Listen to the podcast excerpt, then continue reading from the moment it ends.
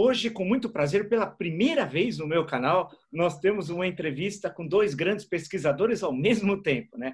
Aqui do Brasil, o professor Francisco Luna, é, professor aposentado da FE, da Faculdade de Economia e Administração da USP, e lá dos Estados Unidos, o professor Herbert Klein, professor emérito na Universidade de Colômbia, ele está falando da Califórnia. E o professor uhum. Klein, quando eu fui estudante de história na graduação, li, li inclusive muita coisa sobre a Bolívia, porque ah, eu, trabalhava, eu, trabalhava, com história da América Latina e gostava muito e, e, consultei sempre os livros do professor Klein. Com, muito, com muita honra, eu recebo tanto o professor Klein como o professor Francisco Luna e nós vamos conversar hoje sobre esse belíssimo trabalho, Alimentando o Mundo, o surgimento da moderna economia agrícola no Brasil, recém-publicado pela Imprensa Social, FGV, e que tem um volume de dados que, sinceramente, é, eu nunca vi em trabalhos desse tipo. Quer dizer, o levantamento, assim, realmente belíssimo. E a primeira questão que eu faço, vocês é, podem responder da forma como acharem é, mais conveniente, é uma questão que vocês colocam logo no início do livro os, é, eu até anotei aqui. O Brasil está entre os cinco maiores produtores mundiais de 36 gêneros agrícolas e lidera a exportação de vários deles, como carne, soja, etc. Como é que o Brasil conseguiu sair de uma economia que tinha sérios problemas de abastecimento dos centros urbanos?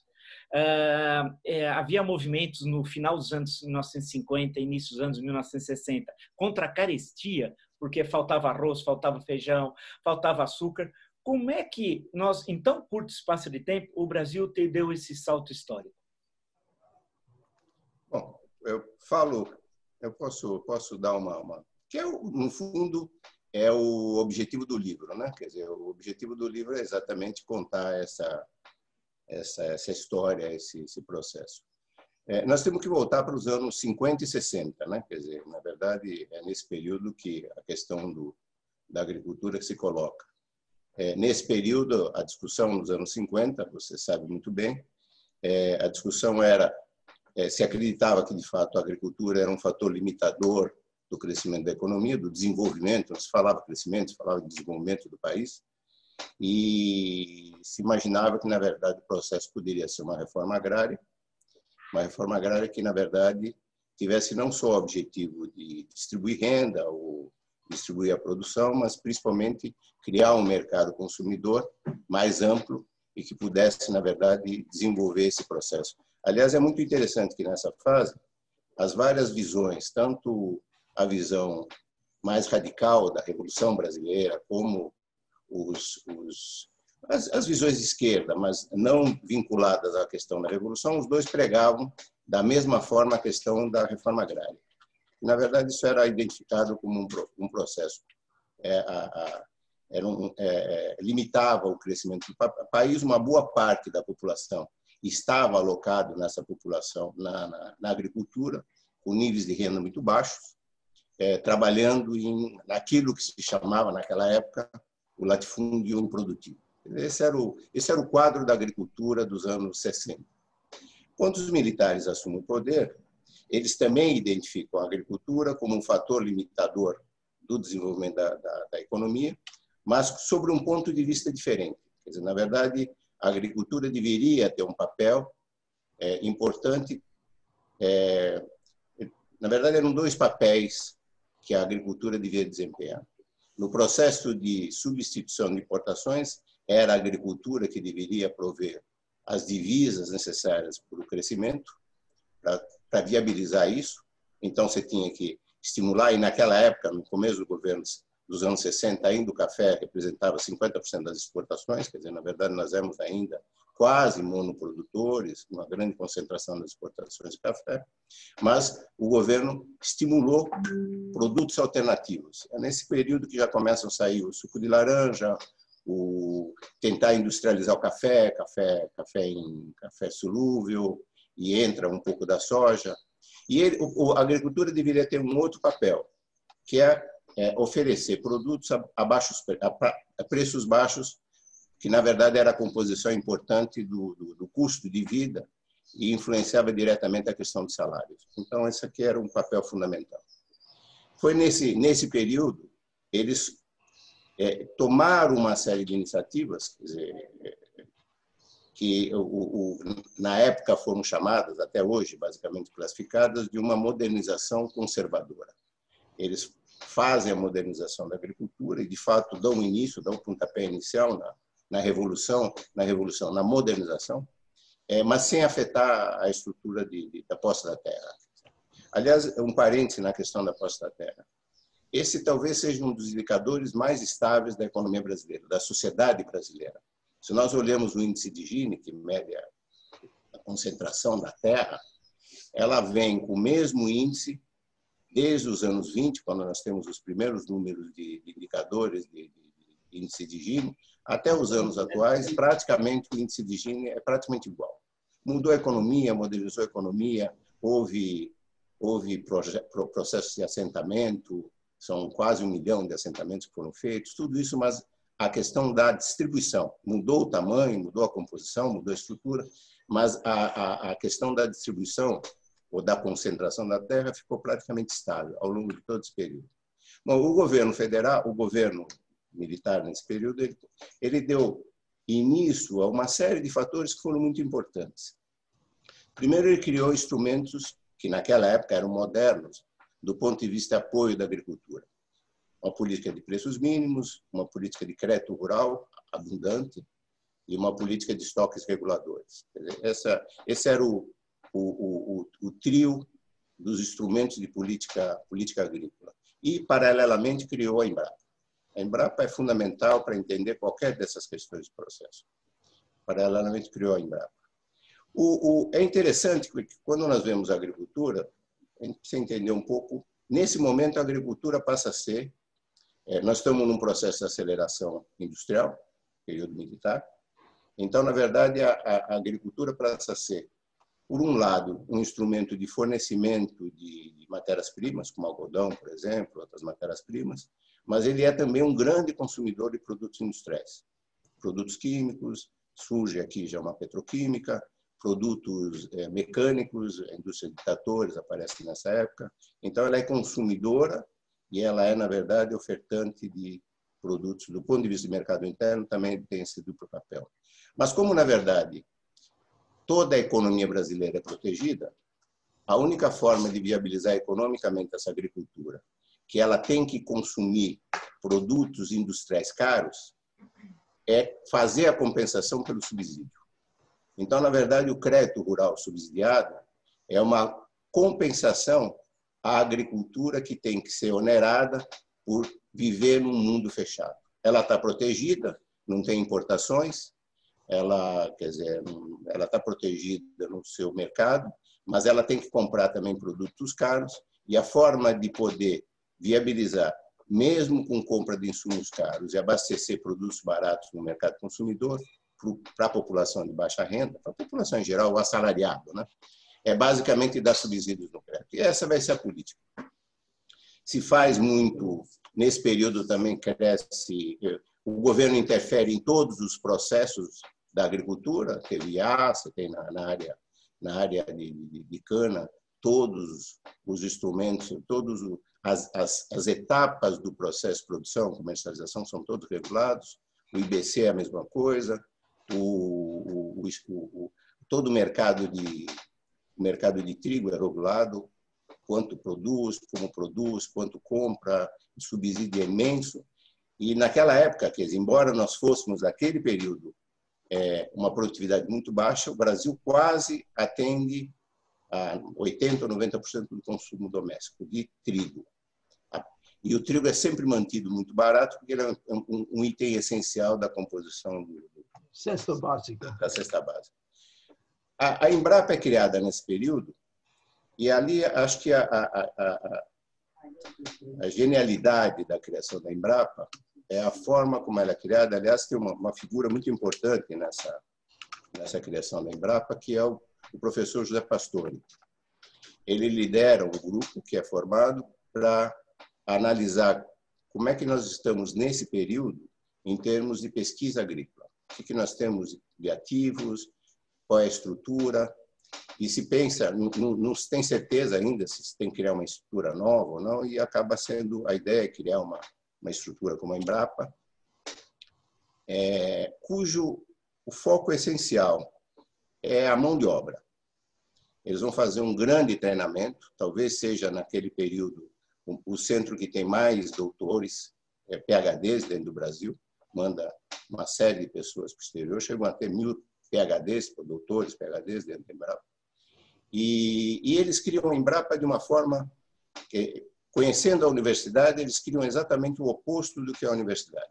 O conceito da universidade não é não é a nossa universidade, o conceito de universidade em geral é que o conhecimento da universidade é você tem a química, a, a, a física, a biologia, a biologia a, a, biologia animal, a biologia humana, a biologia. Quer dizer, você tem departamentos mais ou menos estanques de conhecimento.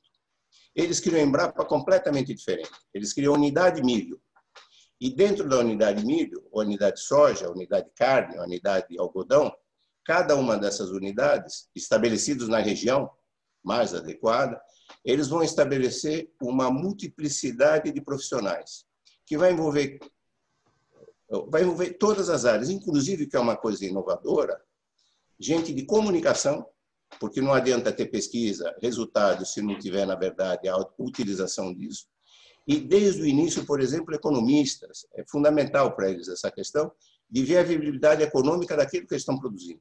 Não adianta fazer pesquisa, é, é uma pesquisa aplicada, é uma pesquisa com, com, com, com objetivo muito, muito direto, e eles vão fazer a revolução do, do Cerrado. Quer dizer, a Embrapa será responsável pela revolução do Cerrado. Eu me lembro, por exemplo, nessa época, eu trabalhei em 85 no governo federal, e nessa época o Cerrado se plantava a primeira safra de era você desmatava, fazia a primeira a primeiro plantio era acho que era arroz, dava mais uma ou duas safras, você abandonava aquela terra, ela salgava e você ia para outra terra. Quer dizer, não tinha nenhuma capacidade de utilização daquela terra. A Embrapa foi fundamental. É, a agricultura ela vai se desenvolvendo, mas ela vai com baixa produtividade muito dependente do governo. Quando chega os anos 80 e a quebra do Estado brasileiro, é, ela sofre a influ, ela sofre os efeitos tanto quanto a indústria, ela sofre a, a, a, os efeitos daquela crise. Acaba o recurso subsidiado, acaba o crédito, acaba principalmente o subsídio, quer dizer, deixa de haver dinheiro público para a agricultura, ou reduz muito o dinheiro público para a agricultura. Mas ela, ao mesmo tempo que isso está acontecendo, quando começa o governo, o governo Collor, começo dos anos 90, e a abertura da economia, ela acaba tendo, se por um lado ela tem os efeitos da crise, por outro lado ela tem a abertura que para ela é muito benéfica. Quando você pega, se você pegar, por exemplo, a história americana, quem é liberal? É o sul agrícola, lá na história americana. Quem é, quem é protecionista? O norte. Então, aqui, na verdade, a indústria é protecionista e a agricultura é liberal. Ela quer, ela quer na verdade, liberalismo para fazer isso. O liberalismo significa que ela deixa de ter amarras, ela pode ir ao mercado, ela pode comprar agora não mais da indústria local, ela pode comprar no mercado internacional, reduz, uma, reduz muito o custo de produção dela, então, a redução do custo de produção dela é, é, compensa a questão do fim dos subsídios. E ela, o que é revolucionário é esse momento dos anos 90, começo dos anos, os anos 90 praticamente, que ela, na verdade, ela consegue fazer essa mudança e se integrar nas principais cadeias de produção. Quer dizer, ao invés da, da, da indústria, que ela se fecha, e ela se torna ainda, com a crise, ela volta ao protecionismo, ela o, aquela abertura dos anos 90, quando a gente vai vendo depois, ao longo dos anos, a abertura dos anos 90, nós vamos vendo as crises todas depois dos anos 90, e ela vai tentando se fechar. Vai criando cota no Mercosul, ela vai criando uma série de, de, de fechamentos, de proteções. A agricultura não. Ela se integra, ela produz absolutamente integrada no mercado internacional. O agricultor brasileiro ele não sabe quanto, quanto é o preço do, da soja aqui no, na bolsa, ele sabe quanto é de Nova York. Ela fecha o câmbio lá fora, ela fecha, ela tem, ela opera no mercado de futuros, ela opera absolutamente integrada é, com o mundo internacional. Essa agricultura que nós vemos hoje, que a gente chama de agricultura moderna, e que é absolutamente competitiva. Por que, que ela hoje tem um papel importante em, dezenas de produtos, que ela é absolutamente competitiva do ponto de vista da produtividade. Veja, se a indústria, se o Brasil, uma das características do Brasil dos últimos 20 anos foi a sobrevalorização do real, o que afeta as exportações. Apesar disso, ela exportava. Por quê? Porque ela tinha muita produtividade. Quando vem câmbio, como veio agora, o ganho da agricultura, dessa agricultura moderna, é excepcional. Porque se nós estivéssemos num mercado, numa, numa, num, num país intervencionista, nós teríamos um confisco cambial na agricultura. Se fosse Argentina. É tipo Argentina. Tipo Argentina. E por que, que a Argentina fez isso? Porque era altamente produtiva na época. Na... Hoje, nós, hoje nós igualamos, mas naquela época ela tinha uma produtividade, alguns produtos, duas ou três vezes maior que o Brasil. Então, na verdade, mesmo confiscada, ela vivia. Mas acabou matando a agricultura argentina. Mas é um pouco o que aconteceu. Então, a agricultura, de fato, ela se transformou. É importante entender que quando nós falamos agricultura, não é agricultura. É um grupo dos agricultores brasileiros. O censo agrícola mostra que nós temos aproximadamente 5 milhões de agricultores. Nós estamos falando de 300, 400, 500 mil agricultores. O resto é miserável. O resto pratica uma agricultura é, de, baixa, de baixa produtividade, depende de, de, de, apoio, de apoio governamental. Na verdade, ele não tem, é, não tem nem capital humano e qualidade de terra, algumas áreas muito pobres, áreas pequenas, e não tem capital humano, muitas vezes, para fazer a transformação. Alguns sim, talvez você tenha, desses 5 milhões, talvez você possa ter um milhão, alguma coisa assim, você pudesse fazer a transformação, mas um grande contingente desse, ele tem, ele, ele, ele depende do apoio público. E quando nós estamos falando dessa agricultura moderna, sofisticada, integrada no, mundo mundial, no mercado mundial, nós estamos falando de algumas centenas de milhares, 300, 400 mil produtores, muito produtivos. De fato, a agricultura brasileira é muito produtiva. Acho que um pouco esse Desculpe me alongar, mas é, é um processo longo. Né? Também entrou no mercado justo com a grande explosão de Desculpe, importação de China. Esse ser um mercado internacional justo nesta época estava mudando e China estava entrando em forma enorme de importação de produtos agrícolas de todo o mundo, de Estados Unidos e de, do Brasil. O mercado aumentou os preços aumentaram, mas mesmo depois que teve uma certa depreciação dos preços, a produtividade continua aumentando e o Brasil continua competitivo lá fora. É, e esse caso que o Dr. Klein estava lembrando da China, porque você tem um enorme deslocamento populacional da China, né, campo-cidade, né, em números absolutos, certamente o maior da história, porque tudo na China é maior, né? Você tem 200 milhões, 250 milhões que se deslocam para essa área, há uma demanda enorme, né, por alimentos e, e paralelamente a esse processo que ocorre na China, está havendo uma enorme revolução agrícola no Brasil e de uma forma que não era aquela imaginada como o Dr. Luna lembrou, dentro da velha ideia ou cepalina ou da ideia revolucionária, né, da revolução primeiro democrática e depois socialista, né? E a ideia cepalina do campo criar as condições para a industrialização das cidades. Era uma, foi uma coisa nova. Então, o interessante é, é, é, é, é esse, essas duas coisas que ocorrem paralelo. E ninguém imaginava que na China acabaria a, revolução cultural morreria, viria a política das quatro modernizações e a China virasse uma potência é, como é hoje, né? Quer dizer, então são dois fatos que, dois momentos de um país, Brasil e da China, que ninguém imaginava essa evolução e no fim acabou sendo uma, algo complementar, né? Por uh, o Brasil, são economias complementares, né, Dr. Klein? Sim, exatamente. Esse foi fundamental. E uma vez tinha esse apoio de grande demanda, a indústria brasileira podia, de agricultura, podia eh, fazer uma expansão constante. E não somente de um produto. Começou com soja, passou agora para milho, passou para frango, para todo tipo de uh, produtos animais e outro tipo de atividades. Então, China realmente é agora responsável por uma grande quantidade de exportações brasileiras. É, o, tinha tinha uma, um, um, trabalho interessante dos anos 80, que ele é, é interessante, essa é uma visão e está citado no livro que havia uma ideia de que a produtividade era fundamental para desenvolver a agricultura, mas a única forma da agricultura se tornar moderna e continuar sendo moderna e aumentar a produtividade é ter o mercado externo.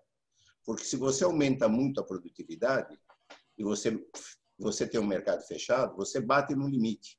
E tem um determinado momento que se você aumentar muito a produtividade, quebra todo mundo, porque o preço vai cair.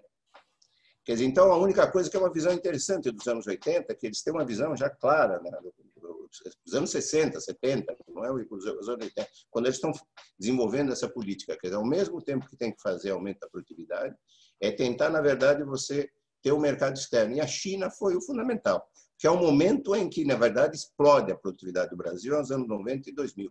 É onde explode a produtividade. Antes ela ela está crescendo em produção, mas a produtividade não aumenta muito. Quando explode a produtividade, o mercado interno, externo vem acolher aquilo lá, né? São absolutamente complementares. É, eu, eu, eu queria destacar, uh, vocês fazem três capítulos temáticos, um para o Mato Grosso, outro para São Paulo, outro para o Rio Grande do Sul. Né? Uh, eu, eu, eu para mim teve algumas surpresas, é por isso que o volume de informações e de análise aqui é tão interessante. Tive muitas descobertas aqui na leitura do livro. Mas é, antes de, é, a, a, é, por exemplo, eu, eu não eu, eu não imaginava que no final da na segunda década do século 21 ainda São Paulo fosse o principal estado agrícola do Brasil. Né? Eu imaginava que isso já tinha ido para o centro-oeste e tal. Mato Grosso é o segundo, como vocês destacam, mas primeiro é São Paulo. Mas antes de falar de São Paulo, o que eu, eu fico sempre, quando eu viajo para o Rio Grande do Sul e leio sobre o Rio Grande do Sul, eu tento entender o que, que aconteceu com o Rio Grande do Sul. Vocês lembram no livro o seguinte: o primeiro local onde se plantou soja comercialmente foi o Rio Grande do Sul. Vocês sabem. Segundo, mostra que tem uma economia, é, que lá na República Velha já tinha uma vamos chamar de cadeias produtivas, não sei se eu estou correto, já desde a da, da época do castilismo, quer dizer, portanto, nós estamos falando dos primeiros anos da República lá no Rio Grande do Sul. Aí vocês analisam, é, por exemplo, a importância da, do vinho, do suco, a, a questão do arroz, que ainda é um grande produtor, falam da presença das cooperativas, a, mas a economia rio-grandense no conjunto, ela não vai bem. A economia no total, o Estado tem problemas fiscais tenebrosos, tal. Então eu estava querendo fazer a leitura do capítulo sobre o Rio Grande do Sul, eu estava ao mesmo tempo lembrando dos problemas fiscais que o Rio Grande do Sul tem e não é de hoje, de décadas. E com a questão da agricultura, né? É, aí fiquei com a pergunta. É, é, vocês falam até do MST em certo momento. É, é houve um momento que as famílias não tinham mais condições de permanecer no Rio Grande do Sul. Né? Houve uma divisão de propriedade que era inviável, o que antigamente a gente falava minifúndio, na velha linguagem. Né? Aí essa imigra... esse deslocamento, especialmente para o centro-oeste, onde as terras eram mais baratas tal. Será, eu, eu, sei que eu vou falar uma coisa que alguns gaúchos não vão gostar. Será que os elementos mais dinâmicos da economia gaúcha não se deslocaram para o centro-oeste e aquele dinamismo acabou diminuindo no Rio Grande do Sul, fazendo com que hoje o Mato Grosso seja o segundo estado agrícola do Brasil? Não, acho que é isso. Pode falar um pouco, Klein, mas é exatamente isso. Sim. Não, obviamente havia migração de os jovens uh, más vinculado con el mercado, más interesado en expansión con su propio capital, llegando el famoso migración gaucho hasta Mato Grosso fue fundamental. Y eh, varios autores ponen énfasis en la importancia de esta calificación humana, capital humana, llegando no solamente por apoyo del gobierno vía caminos, abriendo toda área de Mato Grosso, pero este grupo de gente con, calificada, con capital, que comenzó a producir en Mato Grosso y este fue una revolución. No sé si fue los que, que quedaban en Rio Grande do Sul, fica más o menos menos menos capitalista, menos comercial, pero Rio Grande do Sul ainda, como Paraná e Rio Grande do Sul e Santa Catarina, ainda são muito produtiva e muito importante. E, e, Rio Grande do Sul foi a origem de todas as grandes fábricas de produtos uh, em agricultura. É dizer, várias histórias começam em Rio Grande do Sul e de lá há uma expansão para todo o país.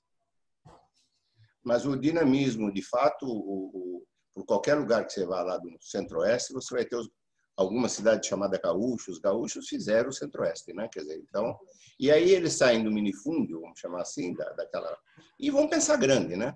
Vão pensar grande, com espírito, com espírito, é, com, com experiência agrícola, né? Não é, não é o é porque é um êxodo interessante, que não é um êxodo, é um deslocamento que não é um, um deslocamento como eles, por exemplo, agora, nos últimos, é, nos últimos anos, você quer pegar o, o, o, o sem terra, o, o, sem teto e transformar num sem terra agrícola. Esse sujeito, esses assentamentos não dão certo, porque essas pessoas não têm experiência da agricultura.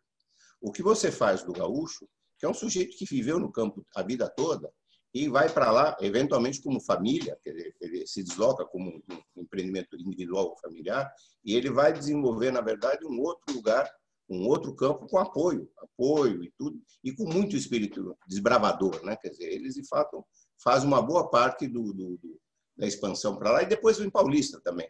Os paulistas que estão indo para lá, eles vão é, atravessando a fronteira, né? Que não é, é, é, um, é um deslocamento natural mas o primeiro movimento dos gaúchos, de fato, é procura de terra. Onde é que está a fronteira agrícola? E são eles que vão para lá. E aí tem um momento aqui é, sobre o Mato Grosso ainda, eu estou na página 279, vocês escreveram o seguinte: agricultura comercial mato-grossense é moderna e totalmente integrada ao mercado mundial. Quer dizer, então, é, é um, não é um processo clássico da história do Brasil que demorava esse tipo de integração ou nem existia.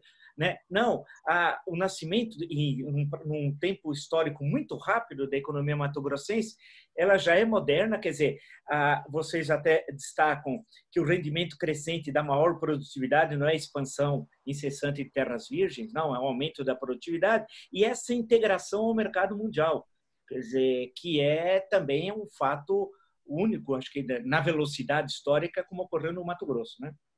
É porque eles, se você pensar do ponto de vista da agricultura, eles estão, pensando no Brasil, que tem um problema de infraestrutura muito sério, eles estão muito deslocados, tanto do mercado consumidor como do mercado exterior.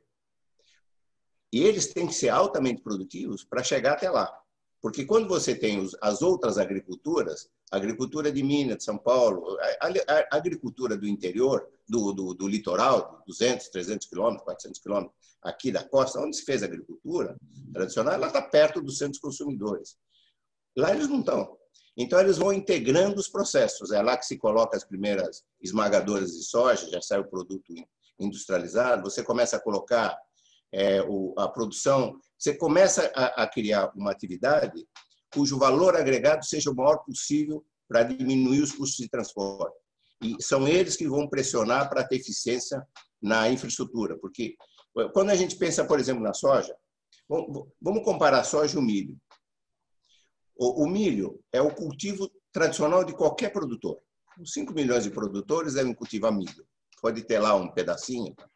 A agricultura da soja é sempre comercial.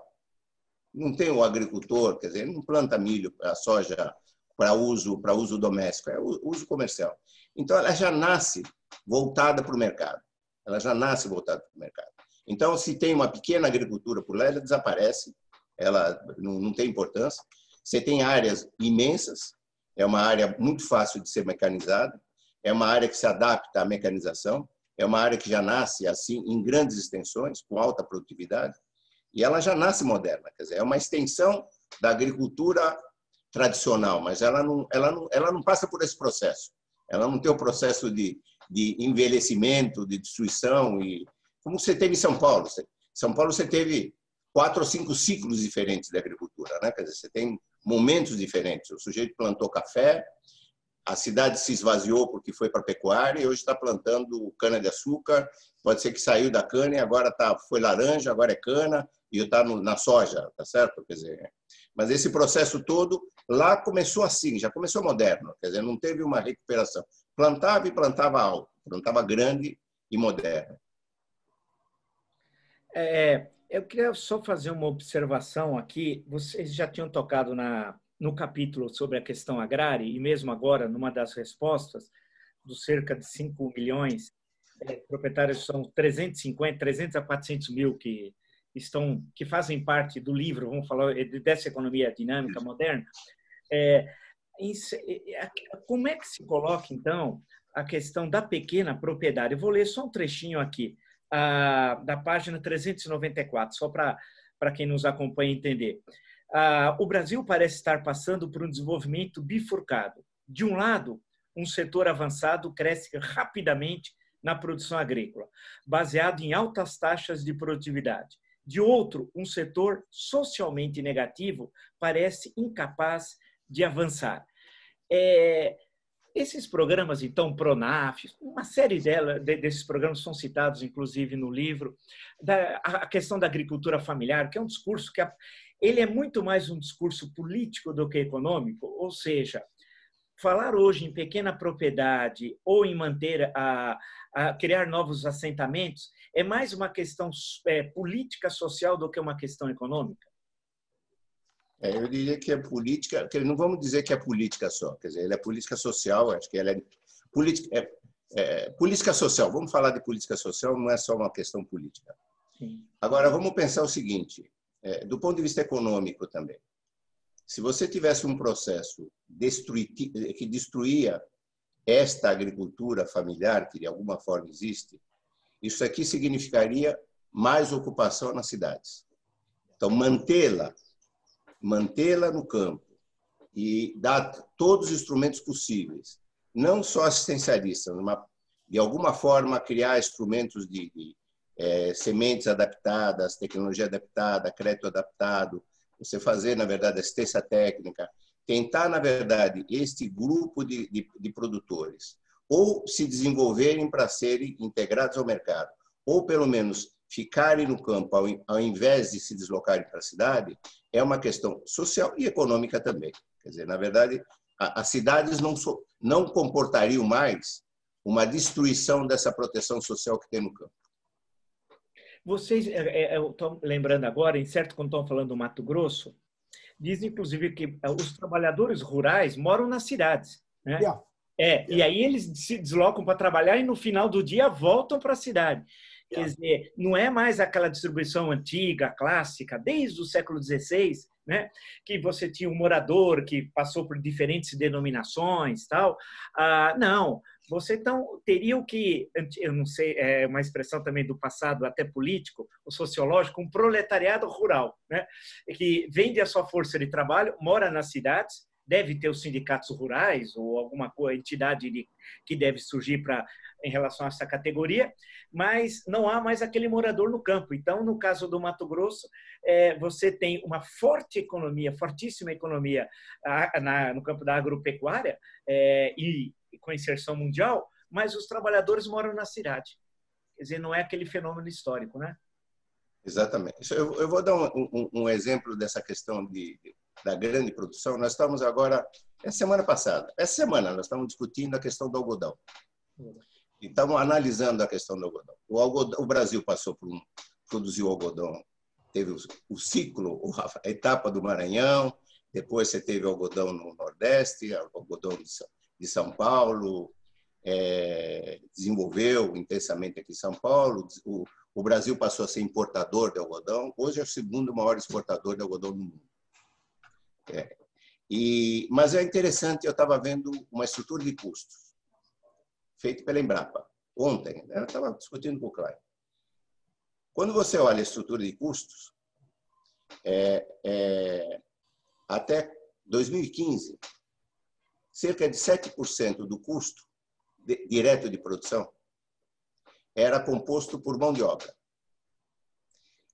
Eles conseguiram colocar uma semente nova que faz um processo, mudou a tecnologia.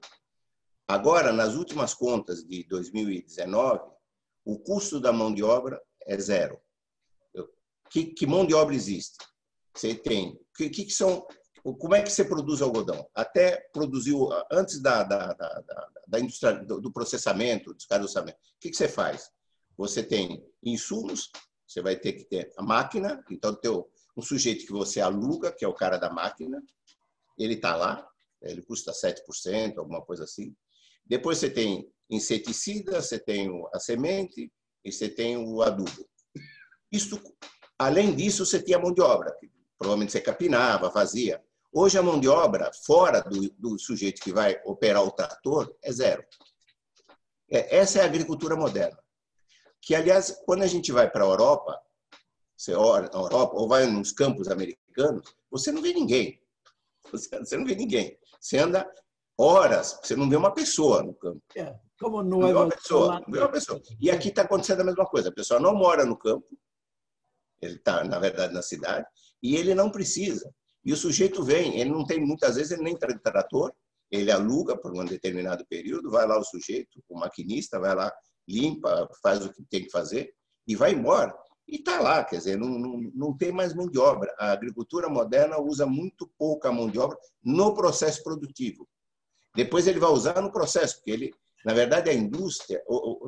só, só para ter uma ideia, nós citamos isso no livro. O, o, o, PIB agrícola deve girar em torno de 8% a 9%, alguma coisa dessa ordem, não é mais que isso. O que eles chamam de PIB do agronegócio, que é calculado, que não é, não é coisa de BGE, mas é um, é um cálculo aceitável, é em torno de 23%. O que, é de 9 para 23? Serviços. Serviços.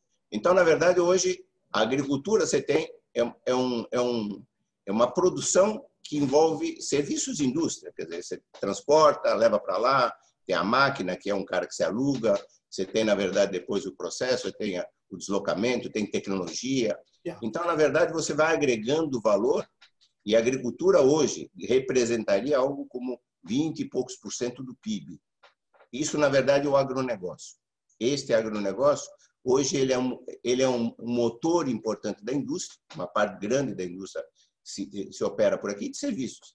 E toda a infraestrutura, uma boa parte da infraestrutura, você pegar hoje a infraestrutura de ferrovias, é, porto, é, isso aqui tudo, caminhões, quer dizer, na verdade, você tem uma safra agrícola. Agora, por exemplo, está havendo uma, uma safra agrícola recorde e já está, na verdade, havendo fila para comprar caminhão. Isso aqui é, é, direto, na veia. Quer dizer, você não consegue, o sujeito não consegue vender um carro, porque ninguém vai estar comprando carro com pandemia, mas está vendendo caminhão e tem fila para produzir para o mercado de caminhão. Então, ele, ele gera uma série de atividades e ele, no campo, ele é muito singelo. Ele não agrega mão de obra, ele não, ele não fixa o pessoal lá. Agora, do ponto de vista dessa outra agricultura, agricultura familiar, é interessante. É, existem vários estudos, nós usamos aí, citamos estudos, quer dizer, é, que mostram o seguinte: essa, essa, essa população que vive na agricultura familiar, é, ele na verdade ele não consegue sustentar a família toda. Então, eventualmente, é, uma parte da renda deles não vem do próprio campo. Ou se estiver perto de uma, de uma região é, rica, o sujeito já está trabalhando, mesmo que ele more no campo, o agricultor familiar, ou um filho já está morando na cidade, ou a, a mulher está vendendo, está sendo caseira num sítio urbano, então, uma parte da renda desses agricultores familiares, uma parte importante da renda, não vem da renda agrícola. Ou ela vem de apoio governamental de alguma coisa, ou, ou algum tipo de, de, de apoio federal, ou ele vem de outras funções que ele desempenha do ponto de vista familiar. A família já não se sustenta mais da agricultura. Então, é interessante que tem um estudo que nós citamos aí, que ele acaba dizendo o seguinte, que, no fundo, a, a capacidade de, de, de, a capacidade de sair dessa situação de é, mais é, pobre do agricultor familiar, do pequeno produtor, é um pouco o entorno. O entorno acaba influenciando.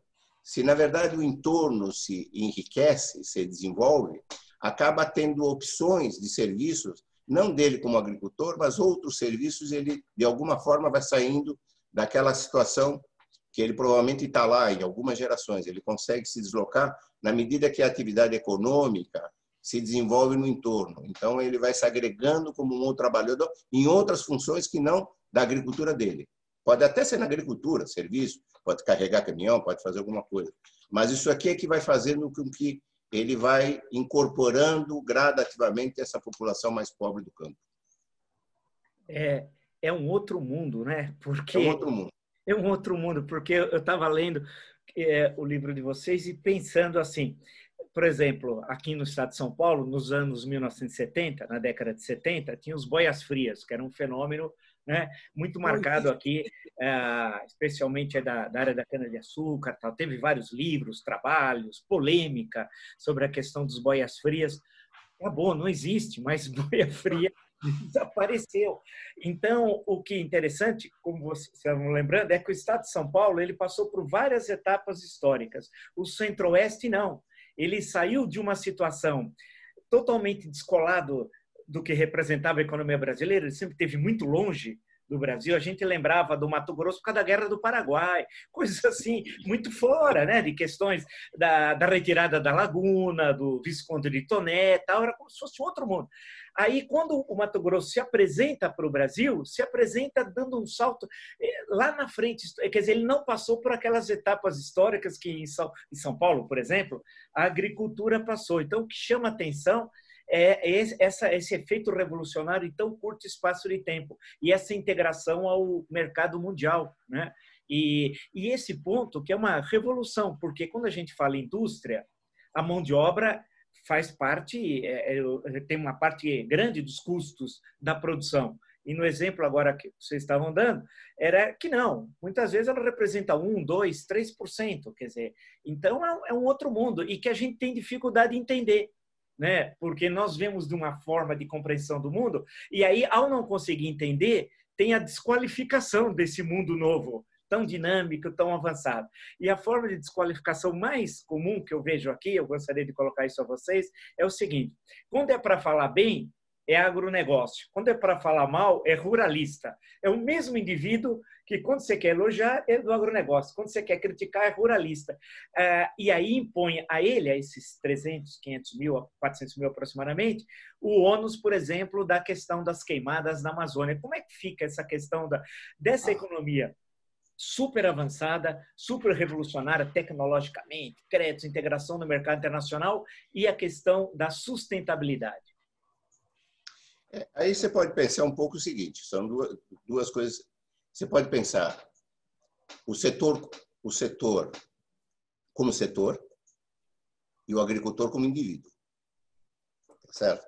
Você pode dizer basicamente o seguinte: o setor industrial não é escravista, mas você pode encontrar um, um, um produtor industrial que pratica o trabalho escravo tá certo? Só para o trabalho escravo, não o escravista do passado, o trabalho escravo. Então, você tem um problema da categoria. Este grupo de, é, é, é, do ponto de vista conceitual, é, vamos pensar num tipo ideal. O agricultor típico moderno, que faz parte desse grupo de 300 mil pessoas, de 300 mil agricultores, para ele, ele não precisa, para o seu desenvolvimento, para a sua sustentação, ele não precisa desmatar a floresta. Se indivíduos desse grupo fazem isso, fazem como uma questão privada. É o sujeito que, na verdade, desqualificado em qualquer tipo de categoria. Mas a entidade como classe hoje, eu tenho a impressão que para eles é perverso. É perverso, na verdade, o que eles querem. É, a, a, o, nos últimos dez anos, o que a, esta agricultura moderna brasileira quer é, é na verdade, é, é, é, é uma boa imagem internacional. E o desmatamento, ele é destrutivo.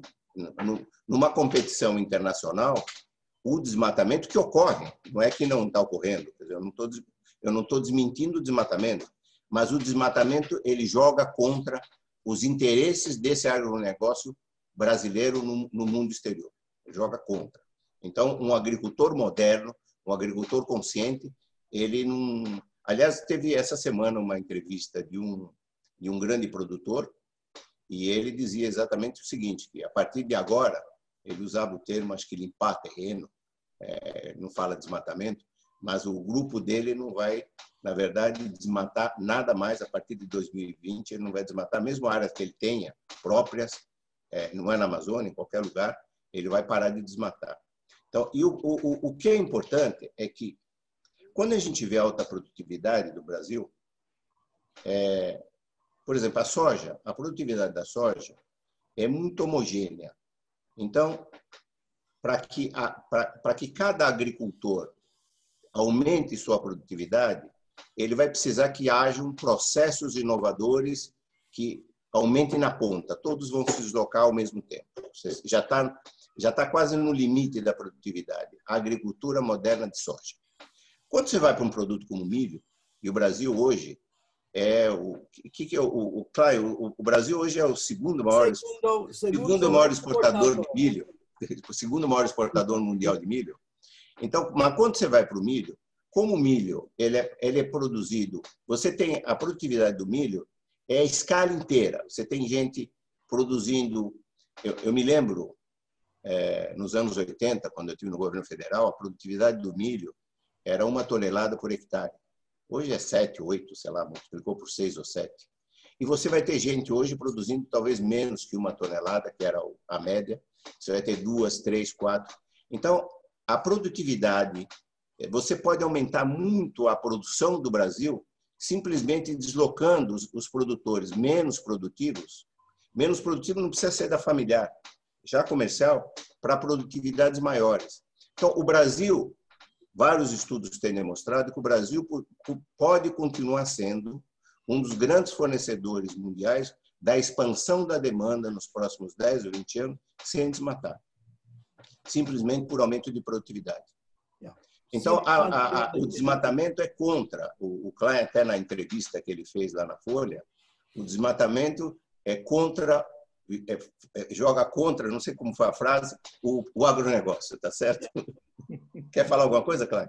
Não, simplesmente esta. esta e, e, a outra coisa que devemos falar é a política brasileira em relação à China e a questão de agrária. E esta é uma questão fundamental agora entonces, no sabemos qué va a pasar con este gobierno que no acepta a realidad de comercio internacional y está haciendo cosas anti-agrícola y anti-comercial en su política internacional. Uh, este es difícil de entender. É, eu, antes eu queria perguntar para o senhor uma questão da China, mas antes eu estava pensando aqui, é, o senhor conhece muito a América Latina, tranquilamente, sabe, sabe de tudo, hein? orientou tantos trabalhos. É, nesse livro, isso daqui, pô, é, vocês fazem uma análise histórica, pegam uma cultura, fazem análise histórica e mostra todo o processo de revolução das últimas décadas, tal, né? O algodão, o milho, a soja, que é algo mais recente, claro, né? Café e por aí vai. Aí, a, a e, e, isso daqui é, é, o, é, o, é o presente e é o futuro do, do mundo. Tá? O Brasil como grande celeiro do mundo, tudo isso que, que nós sabemos, essa relação pesquisa, crédito, etc.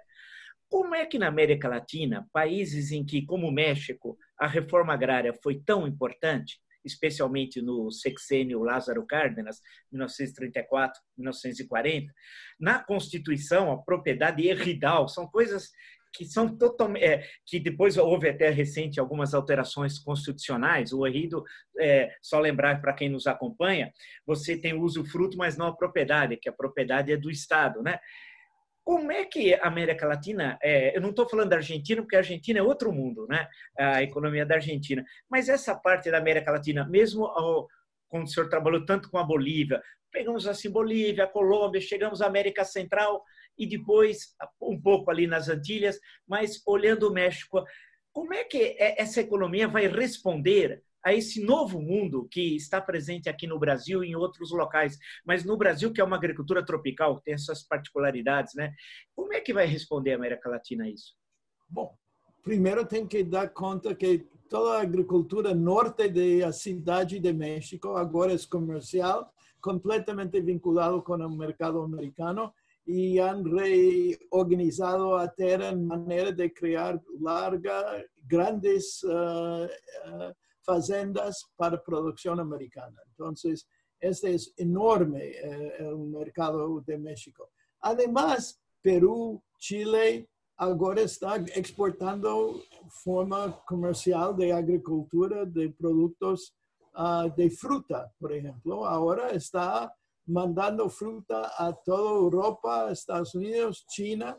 Los chinos compran uh, de Chile gran cantidad de fruta. Entonces, varios países de América Latina están viviendo con el viejo, viejo sistema agrícola, pero con pedazos modernos de agricultura comercial. Y poco a poco toda América del Sur está entrando en el mercado internacional para productos.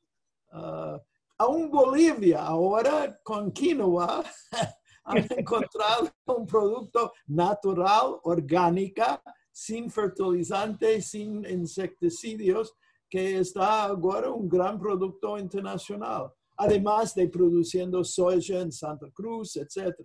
Entonces, poco a poco, toda América eh, está más o menos entrando en esta onda de producción internacional. Primero, todas uh, compañías, estas um, varias, uh, Cargill y todas famosas compañías están operando en todos estos países y, hay una integración fascinante por toda América Latina ahora en es, este mercado internacional. Deixa eu perguntar uma coisa. O senhor, o senhor falou da China, né? Eu queria só. É, é, Brasil e Estados Unidos são concorrentes do mercado chinês. Né? Exato. É, essa política, é, eu tive até conversando com o ministro conselheiro da Embaixada da China, em Brasília, ah, sobre isso outro dia numa entrevista aqui no, no meu canal. Né? Nós ficamos conversando e, eu, e ele e, eu, é, e nós estamos justamente trocando ideias como são economias complementares, Brasil e China. Ah, não é o caso da relação Brasil e Estados Unidos, que nós somos concorrentes. A política externa brasileira atual é curiosa. Você trata mal o seu maior cliente, o seu melhor cliente, você trata mal. É, quando a coisa mais difícil é você conquistar o um mercado, né? Perder é fácil. Agora, para conquistar é um trabalho de muito tempo. Como é que o senhor vê essa questão, vendo essa revolução que está aqui no livro, essa revolução do agronegócio brasileiro? Com a política externa brasileira e os interesses econômicos do Brasil de, desse setor tão revolucionário que é retratado no livro na China. Como é que como é que o senhor analisa isso aí? O senhor acha que isso é ruim para o Brasil? Poderemos ter retaliação? O que, que pode acontecer? Eventualmente, se o governo eh, sigue trabalhando nesta área com atitudes tão anti-chinês, y ante Medio Oriente, ante otro mercado absolutamente fundamental por frango y uh, todo este tipo de política internacional es, es absolutamente, es como Brexit para los ingleses y política anti-chinés y pro-americano por un gran uh, país que tiene que competir con los Estados Unidos en todas áreas. Entonces, si ellos adapta políticas americanas que no tienen sentido para Brasil, va a causar problemas. Eventualmente, otros países van a entrar. Por un momento, Brasil tiene un mercado medio protegido en China, es decir, 30% ah, de productos agrícolas importados en China ven do Brasil. Pero quién sabe que África podría producir el mismo tipo de cosas como Brasil eventualmente si la política brasileña está eh, en esta misma posición en 10 años más, quién sabe qué va a pasar. E lembrar que a Argentina, a, o, o, maior parceiro da Argentina hoje é a China, não é mais o Brasil. Né? Exato. Todos os países da América do Sul. Sim. Assim falou. Bolívia, Peru, Chile, Chile tem uma, um acordo de livre comércio com China. Veja, é, é, é, o mundo muda. Feito por um governo bem conservador também. É. Sim, sim, sim. Quem diria isso? Tem uma, uma, ainda uma questão sobre a, a, revolução da agricultura brasileira ser uma agricultura tropical, né? Porque até, é, eu queria só por favor, se pudesse falar, não sei se o Luna poderia falar sobre isso, porque uma coisa é uma agricultura temperada, tá? E outra coisa é uma agricultura tropical, que você precisa ter e o seu destaque foi importante, é da Embrapa, né? E junto com aqui em São Paulo, você tem o Instituto Agronômico de Campinas, né? A importância das escolas agrícolas, como a Escola Superior Luiz de Queiroz, assim como em Minas Gerais, Viçosa, que tem uma importância enorme, né? Nesse, nesse processo da revolução que está ocorrendo, né? É, nos anos quando foi criada a Embrapa, o Brasil já tinha um nível de conhecimento grande. É, o, o agronômico de Campinas é um, um centro importante, essas escolas agrícolas também. E a Embrapa foi quem revolucionou, é, porque esses centros tinham produtos muito específicos, desenvolveram muita coisa, o café, eram produtos muito adaptados ainda para a nossa região aqui do café, esses produtos. A Embrapa foi quem, na verdade, é, revolucionou a tecnologia do mundo tropical, da agricultura tropical. E hoje ela é referência mundial. Quer dizer, não, não, tem. É o, hoje ele é o, o, o, centro mais importante de agricultura tropical em todo o mundo. Dizer, o Brasil é referência mundial nessa questão de. de, de, de Perfeito. Eu, eu acho que. Não sei se vocês teriam mais alguma questão a colocar, mas ah, ah, ah, tem um ponto aqui que eu até anotei, é, da, da contradição indústria-agronegócio, a sua referência ao governo Collor. Né? E eu acho que isso é interessante, porque eu estudei o governo Collor, escrevi um livro de história política do governo Collor, e, e tentei entrar um pouco pela economia, é, entender o plano Collor, né? Teoricamente e tal. Porque antes de eu fazer história, eu fiz economia, ainda bem, ainda bem para o Brasil que eu não acabei o curso de economia, aí fiquei só com a história. Mas conversei muito com o Antônio Candiro, Ibrahim Eres, com o Eduardo Teixeira, e fui conversando com todos, que foram muito gentis para me explicar os fundamentos teóricos lá do Plano Collor. Mas uma das questões é, que se colocou à época foi é, que essa abertura levou ao prejuízo de certos setores industriais brasileiros, a abertura do governo Collor.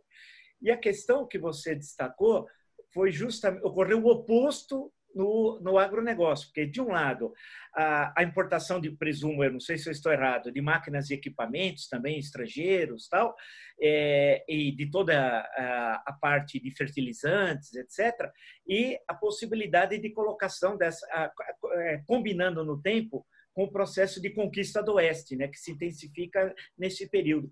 Quer dizer, e a partir de então, há um, um, enorme crescimento do negócio e um processo de decadência da indústria. Acho que a indústria representa hoje do PIB, não sei, 10%, muito pouco, né? É, muito pouco. Como é que é isso? É, a indústria tem uma primeira destruição. Ela é, é interessante que o processo na indústria foi muito muito violento. É, você abre de uma forma muito violenta, a, a indústria não está preparada para atender aquilo.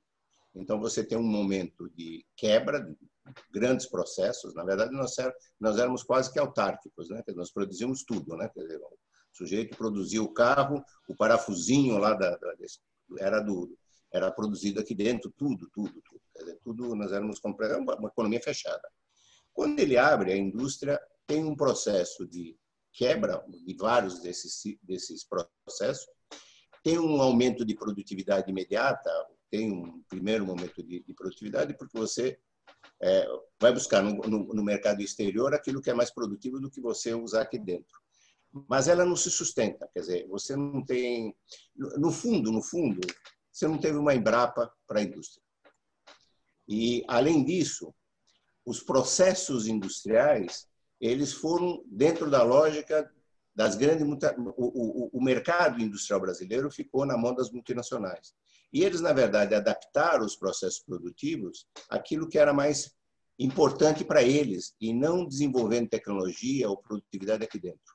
E nós, de fato, deixamos de investir na indústria. A indústria, como não era muito produtiva, ela também foi muito afetada pela valorização do câmbio. Se a agricultura teve o canal da valorização, da, da produtividade e o, uma valorização de preço pela, pela, pela China, tudo isso, o minério, os, os, as commodities em geral, a indústria não teve isso. Então, a indústria teve, pagou um preço grande pela abertura abrupta e depois pela valorização do câmbio.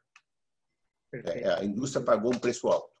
É, é, é, e também por falta de lideranças industriais, viu? Porque Total. a estrutura sindical, sindicato, federação e confederação, essa estrutura piramidal, é, você tem dirigente de federação das indústrias que não tem indústria. Quer dizer, como você pode representar o setor se você não tem indústria? Olha, a maior parte, a maior parte hoje, uma grande parte deles que não tem, tá certo? Quer dizer, então não, você não tem essa representação.